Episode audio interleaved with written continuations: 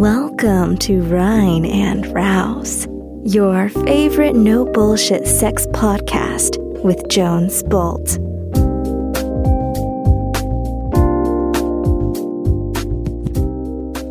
Hey Rockstars da draußen, Jones hier am Apparat und ich will bei der heutigen Sex-Hacking-Folge direkt auf den Punkt kommen. Ich will dir nämlich drei wesentliche Tipps geben, wie du deine Sexualität heilen kannst. Wenn du das Gefühl hast, dass du dich zurückhältst, Scham erlebst beim Sex, dich befangen fühlst, ähm, nicht frei fühlst, dir das zu nehmen, äh, was du vielleicht gerne nehmen würdest.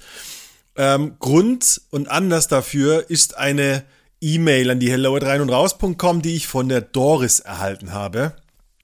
Und zwar lautet die E-Mail von der Doris so. Hey Jones, ich heiße Doris, bin 25 Jahre alt. Ich stelle mir seit einiger Zeit eine große Frage, auf die ich leider keine Antwort finde. Ich war und bin, was Sex angeht, ein sehr aufgeschlossener Mensch. Ich weiß, was mir gefällt und was mir Spaß macht und kann das auch gut mit Partnern und Freunden kommunizieren. Ich finde es total wichtig, sich darüber auszutauschen und Erfahrungen zu teilen. Also darüber sprechen ist nicht das Problem. Es fängt eher bei der Umsetzung an. Ich habe gern Sex und kann das auch ausleben, aber ich kann währenddessen einfach nicht sagen oder zeigen, was ich will.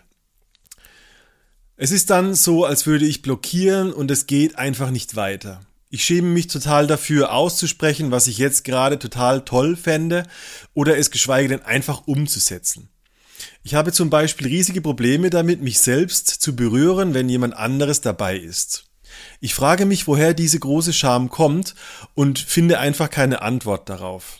Wenn mein Partner die Führung übernimmt, ist das alles kein Problem. Der weiß meist durch vorherige Gespräche, was mir gefällt, oder wir entdecken das einfach zusammen.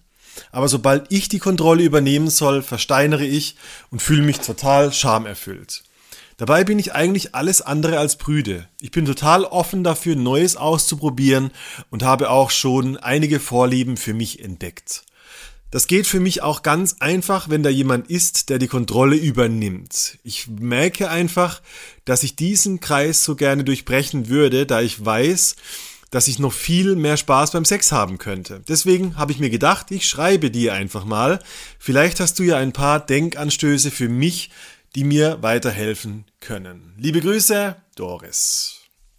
Liebe Doris, liebe Menschen da draußen, die ähnliche Gefühle haben. Ich glaube, und das ist die erste Botschaft, das geht 70, 80, vielleicht sogar 85, 90 Prozent der Menschen da draußen, dass sie mh, mm, bei der intimsten Sache der Welt ähm, mit Unsicherheit zu kämpfen haben, mit Unfreiheiten zu kämpfen haben, weil da einfach eine andere Person ist, wo wir nicht wissen, wie reagiert die auf meine Fetische, auf meine Wünsche, auf meine ähm, Bedürfnisse. Und ich finde, es ist ganz normal, diese Art von Grenze zu spüren. Sexualität ist für mich immer eine Grenzerfahrung, also eine Grenzverhandlung, wo zwei Menschen ähm, einen Konsens finden und der ist immer im Fluss und ähm, es gibt immer die Gefahr, über die Grenze zu schlagen oder nicht mal an die Grenze zu kommen, sondern hinter der Grenze zu bleiben. Und das ist genau das, was du beschreibst. Du hast Impulse, du hättest gerne etwas und gleichzeitig ist da so dieses, ich komme ich komm da nicht hin, ich traue mich nicht, ich habe Angst vor der Reaktion meines Gegenübers.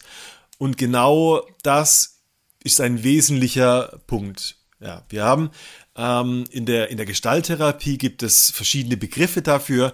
Zum Beispiel ist eins davon die Retroflexion, wo du einen Impuls verspürst, aber der überhaupt nicht mehr über deine persönliche Grenze hinauskommt. Das heißt zum Beispiel, dass Gedanken ähm, verargumentiert werden in dir, bevor sie über deine Grenze, nämlich Mund, in die Welt da draußen ausgesprochen werden, wo sie auf Antworten von deinem Gegenüber treffen könnten. Das heißt, du sagst, du bist ein offener Mensch und du sprichst gerne über Sex und du hast das Erlebnis, dass du in dem Moment, wo du Sex hast, nicht das aussprechen kannst, was du jetzt gerade tun oder haben oder hm, sein möchtest. Und mein erster Tipp ist ganz konkret, und das klingt paradox, sprich darüber. Und was ich genau meine, ist nicht in dem Moment, wo der Impuls ist, sondern sprich mit deinem Partner über diese Impulse nach dem Sex. Es gibt in der Kommunikation mehrere Ebenen und es ist nur die eine Ebene vor dem Sex darüber zu reden, was du gerne erlebst. Und sehr wahrscheinlich, mm, äh, so wie ich das rauslese, bist du tendenziell eher gerne devot und magst es, wenn dein, dein Partner, deine Partnerin die Kontrolle übernimmt. Und dementsprechend ist das vielleicht auch genau die Botschaft, die du vor dem Sex kommunizierst, die dein Gegenüber von dir weiß und dementsprechend handelt. Und so entsteht eine einen Kausalzusammenhang, dass dein Partner genau das tut, was er über dich weiß und du genau das bekommst, was du dir irgendwie gewünscht hast. Die andere Ebene der Kommunikation ist die Meta-Ebene. Das nenne ich auch das Gespräch über das Gespräch. Oder das Gespräch über die Sexualität, über den Sex, der vorher stattgefunden hat. Was ich damit genau meine, ist, dass du deinem Partner, deiner Partnerin nach dem Sex erzählst, hey, was ich mir nicht traue zu sagen, ist, ich hatte den einen Moment, wo ich dir, keine Ahnung was, deinen großen Zeh in den Mund nehmen wollte oder wo ich dir in den Mund spucken wollte oder wo ich eigentlich äh, wollte, dass du vor mir kniest und ich dir in den Mund ficke oder, oder, oder.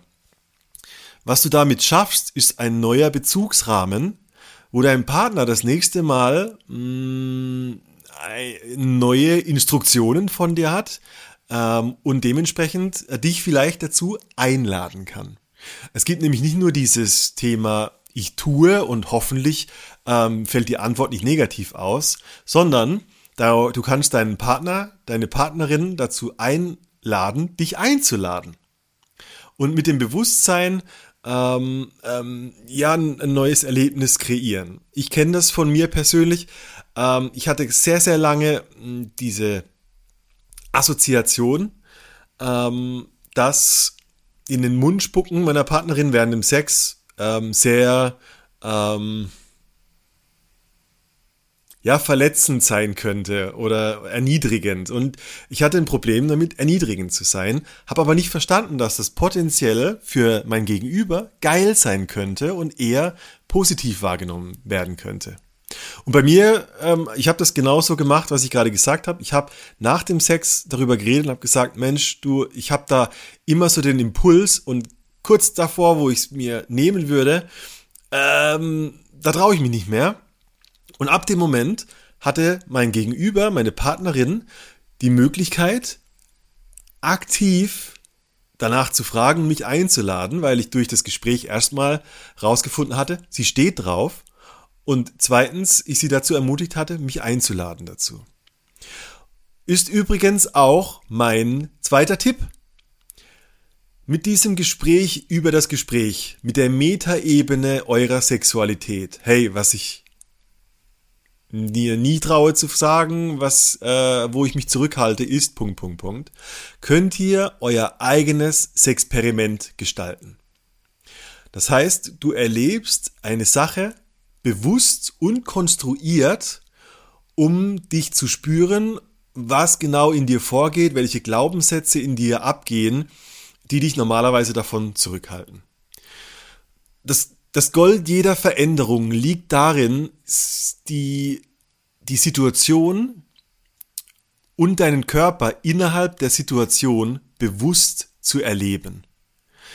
Das Problem mit solchen äh, Aktionen, die so im, im ja, äh, im Nebel und, und unter Sorgen irgendwie äh, passieren, ist, dass wir dissoziieren.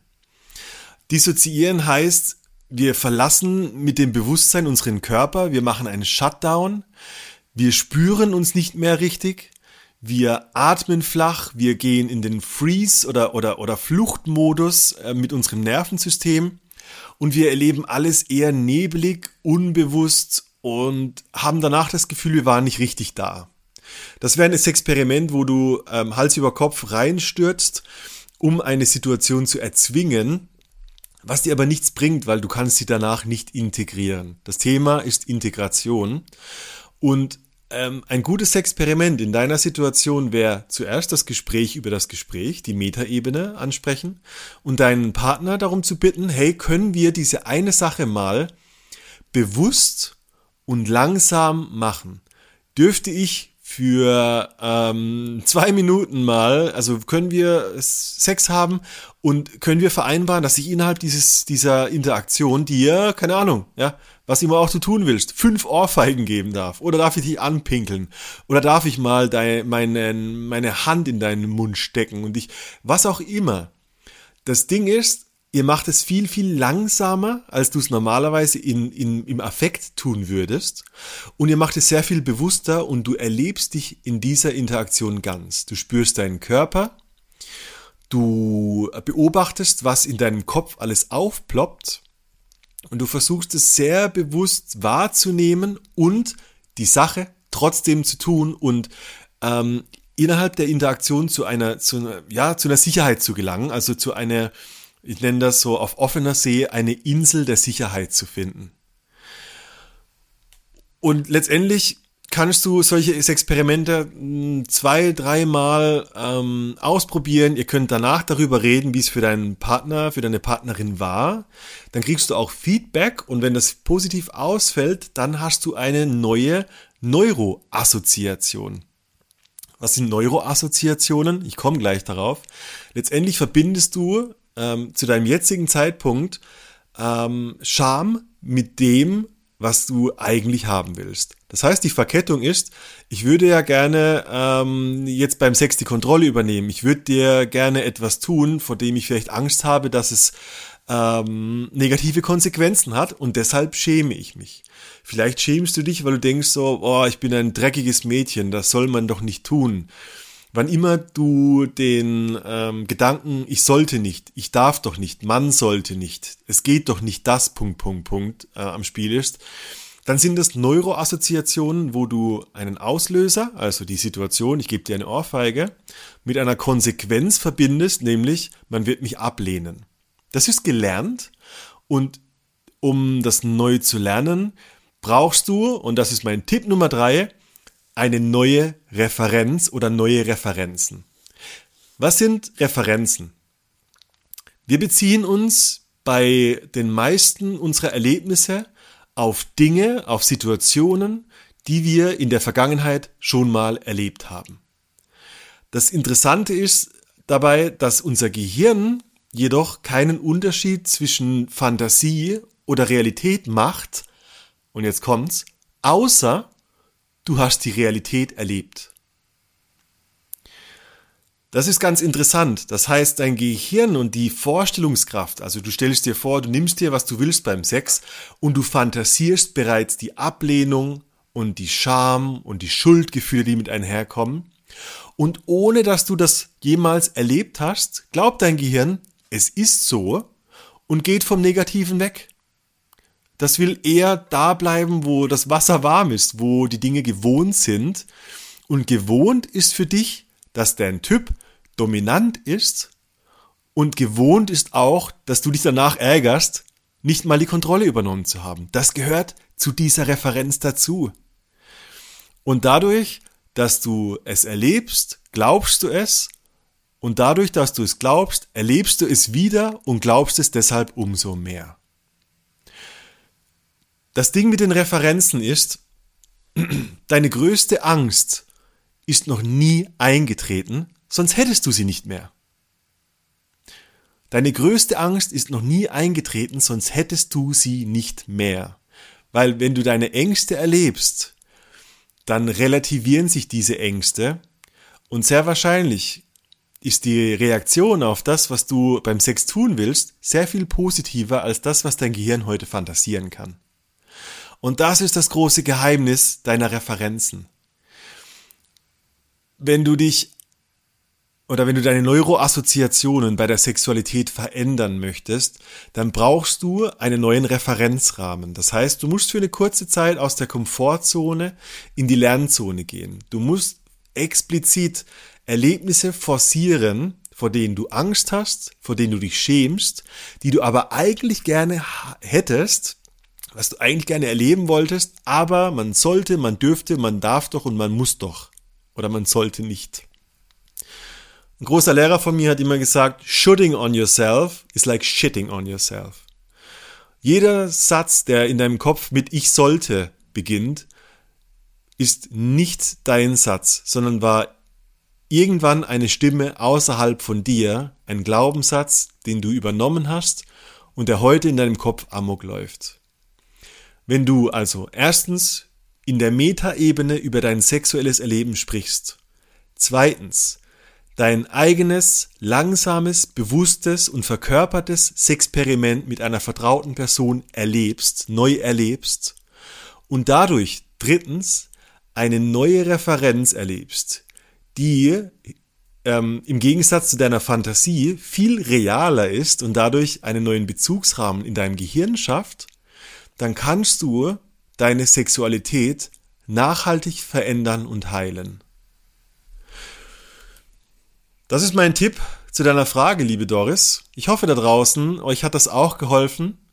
Wenn ihr mehr Fragen dazu habt oder eine ähnliche Frage habt, dann schickt mir eine E-Mail an die hello at reinundraus.com und ich beantworte eure Frage, ich beantworte deine Frage da draußen demnächst in einer dieser Folgen anonym und mit verändertem Namen. Check www reinundraus.com für alles weitere und wir hören uns zum nächsten Mal. Bye bye.